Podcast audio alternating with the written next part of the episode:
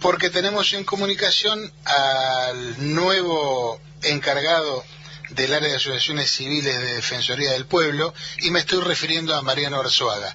Muy buenos días Mariano, te saludamos Daniel Guerini y Claudio Angelini de Radio Nacional. Hola, buen día Claudio, Daniel, ¿cómo les va? Bueno, un gusto tenerte acá y te agradecemos mucho porque sabemos que tenés un sábado bastante complicado, así que vamos a tratar de robarte muy poquito tiempo. No, no, pero para, para, los amigos, para Radio Nacional y, sobre todo para esta nueva etapa, yo tengo la obligación de hacerme este lugar, así que para mí es un gusto. Bueno, muchas gracias. Mira, en principio, Mariano, este, preguntarte eh, que, nos definas bien qué, cuál es la función, el rol que va a tener esta, este área, esta delegación, pues sabemos que es nueva, no existía en Bahía Blanca. No, ni en Bahía Blanca ni en la provincia. Y, me voy un cachito para atrás con la pregunta. Bien. Porque eh, en realidad todo esto surge de, de, de, personas y, funcionarios y legisladores que han hecho una buena lectura desde hace un tiempo de la, la necesidad y la demanda que tenían las asociaciones civiles, fundamentalmente en la provincia de Buenos Aires, y, y uno de ellos, en realidad ese grupo encabezado por Facundo Tiñanelli, que es el, el jefe de diputados de, la bancada del Frente de Todos en la provincia de Buenos Aires, que fue el que impulsó y, e ideó la ley esta nueva que tenemos de asociaciones civiles. Y digo que leyeron bien, evidentemente, la necesidad y la demanda, porque eh, desde que empezaron a diseñar la ley han incorporado a, la doctora Maite Herbado, que es una abogada de acá de Bahía, que trabajó a la par de Facundo Tignanelli en la elaboración de, esta ley eh, y fue nombrada hace ya casi un año como directora de personas jurídicas. ¿Por qué hago toda este, esta introducción? Porque lo vieron desde hace mucho tiempo, es decir, ellos se encontraron, fundamentalmente Maite, en la dirección de personas jurídicas, que en esa dirección todas las sociedades y todas las asociaciones es como que estaban miradas bajo la misma bajo la misma lupa, es decir, eh, todos todas esas sociedades eran tratadas del mismo modo, sin importar si fueran sociedades anónimas, SRL o un club de barrio o una sociedad de fomento. Claro.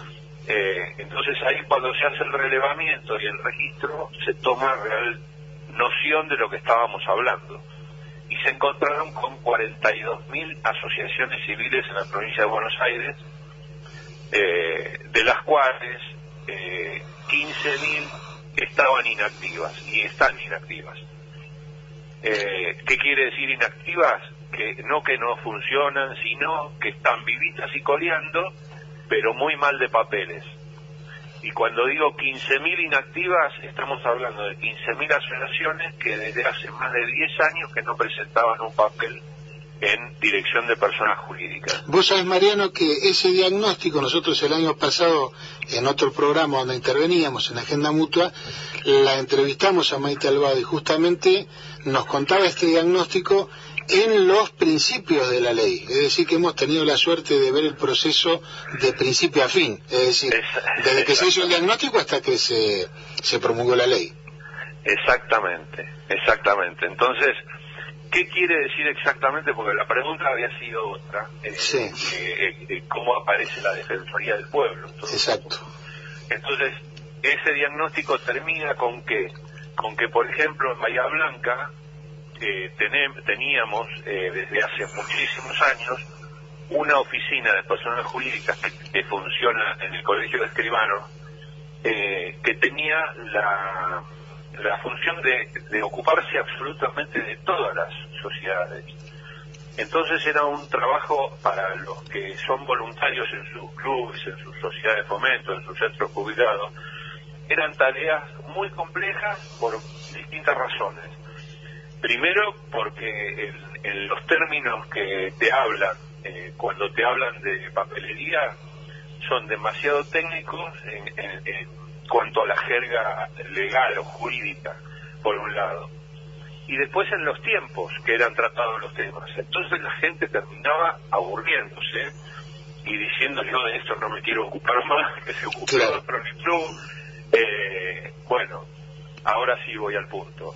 Entonces, cuando, cuando la Dirección de Personas Jurídicas tenían ya un área específica ocupada por la dirección de, Maite, es que deciden salir a hacer convenios con distintos organismos y uno de ellos, uno de esos convenios es con la Defensoría del Pueblo de la provincia de Buenos Aires, a quienes le propusieron instalar dentro de sus delegaciones, o por lo menos de algunas, eh, un punto eh, de una boca nueva de recepción de trámites para personas jurídicas, pero específicamente para las de bien público, eh, que son las que más problemas tienen.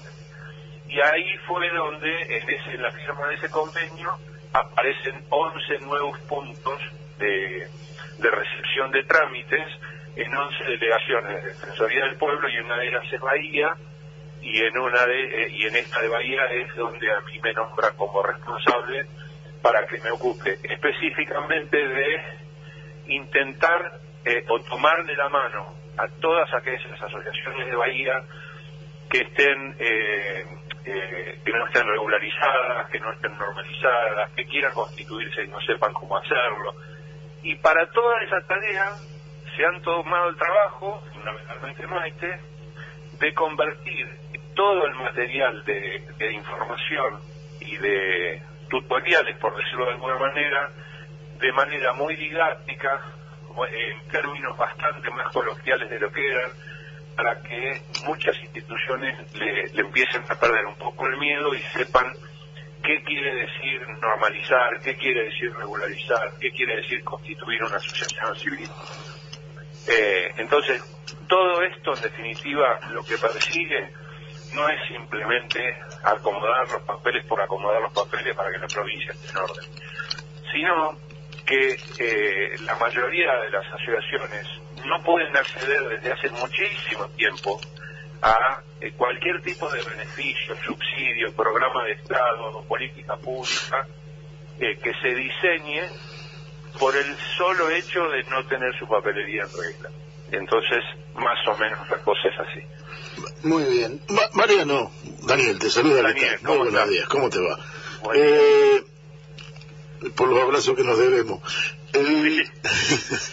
Eh, lo que vos acabas de explicar, mm, me parece que lo sintetizo en que eh, estás, digamos, la desaparición o el olvido de los clubes de barrio, de las pequeñas organizaciones sociales, eh, tiene que ver específicamente eh, y en el corazón de la lucha del neoliberalismo, de la, de la procuración del neoliberalismo, transformar un club de barrio en una sociedad anónima, por ejemplo, o que desaparezca porque no tiene beneficios o no produce beneficios. Eh, ese olvido administrativo al que hacer referencia y la complicación a la que hacer referencia, ¿fue o, o, es una decisión tomada muchos años atrás y que estamos empezando a revertir? No, no, eh, eh, hay múltiples causas, no es una sola. Que la que vos decís, yo no tengo ninguna duda, es decir, que hay muchísima gente desde hace muchísimo tiempo que considera a los clubes eh, de la misma manera y los pide con la misma vara que piden a una sociedad anónima, no tengo duda, porque hay muchos dirigentes en los clubes que en su comisión de directiva muchas veces se los escucha plantear cosas como, por ejemplo, tenemos que manejar el club como una empresa. Y, a mí lo que me recuerda esa, ese tipo de, aseveraciones o de, o de conceptos es ni más ni menos con esa otra que dice que se atacan como partidos políticos y se defienden como medio de prensa. Es decir, hay muchísimos dirigentes de clubes, hay muchísimos clubes que, hacen que cuando quieren poner, imponer un concepto arriba de la mesa dicen es que el club lo tenemos que manejar como una empresa, pero cuando hay que conseguir un subsidio tráiganlo. Y cuando, es decir, explico, es decir, cuando hay que mostrarse vulnerable porque nuestro clubcito tal cosa, y cuando tenemos que mostrarnos que somos firmes, que somos serios y que somos capaces de organizar en un, en un plan estratégico un FODA bien hecho para que nuestro club tal cosa. Pero bueno, ahí ya me estoy yendo, porque ya son cuestiones más conceptuales. Y ahí se mezcla el dirigente deportivo también. Sí, a mí me tira mucho y yo creo que me han puesto por eso también, porque Seguro. porque me estoy me estoy ayornando a todo lo que tiene que ver. Yo sí tengo que leer un poco más sobre cuestiones jurídicas y legales, porque hay partes de la letra de todo esto que no se va a cambiar. Y hay que enseñarle a las instituciones a eh, ordenarse y entenderlas algunas.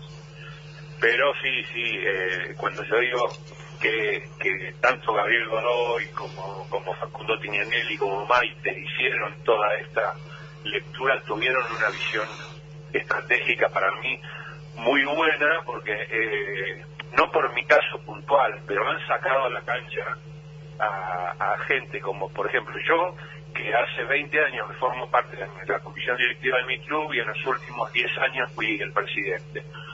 Entonces, es como que veo a las instituciones y a los clubes de, con una mirada un poco más, eh, es decir, entendiéndolo, empática, por decirlo de alguna manera, si bien no es la, la palabra que más me gusta.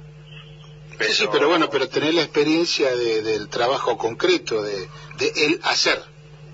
Y sí, y, fundamentalmente de entender a los demás, porque eh, yo vaya al club que vaya, o a la institución que vaya, o al centro de jubilados, cuando a mí me hablan, eh, se me representan eh, las ideas que son exactamente las mismas de lo que he vivido en los últimos 20 años, es decir, sé de lo que me están hablando. En todo caso, entre todos nos vamos a tener que ordenar cosas, como les decía, eh, en cuanto a las normas a las que no nos podemos escapar.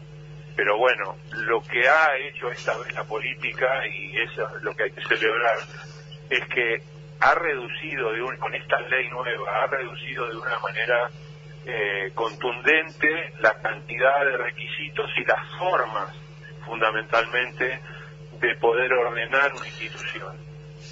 Correcto, que digamos que es un tema que muchas veces quitaba energía este, que debería ser aplicada en otras cuestiones más más importante.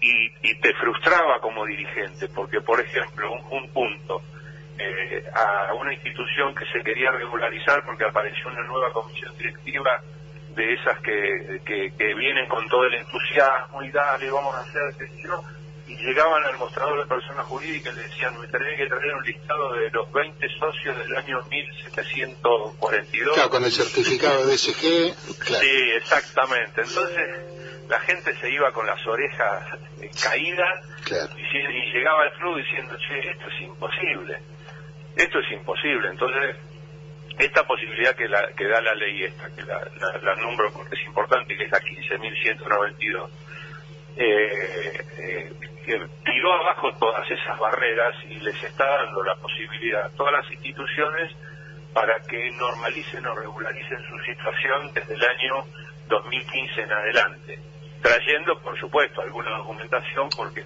no nos olvidemos tampoco que en los clubes, en las, en las instituciones, siempre han pasado también cosas eh, que, bueno, a mí no, a mí no me asombran, pero nah, naturalmente. dirigentes que se han llevado los libros a la casa, o que los han quemado, se los han robado.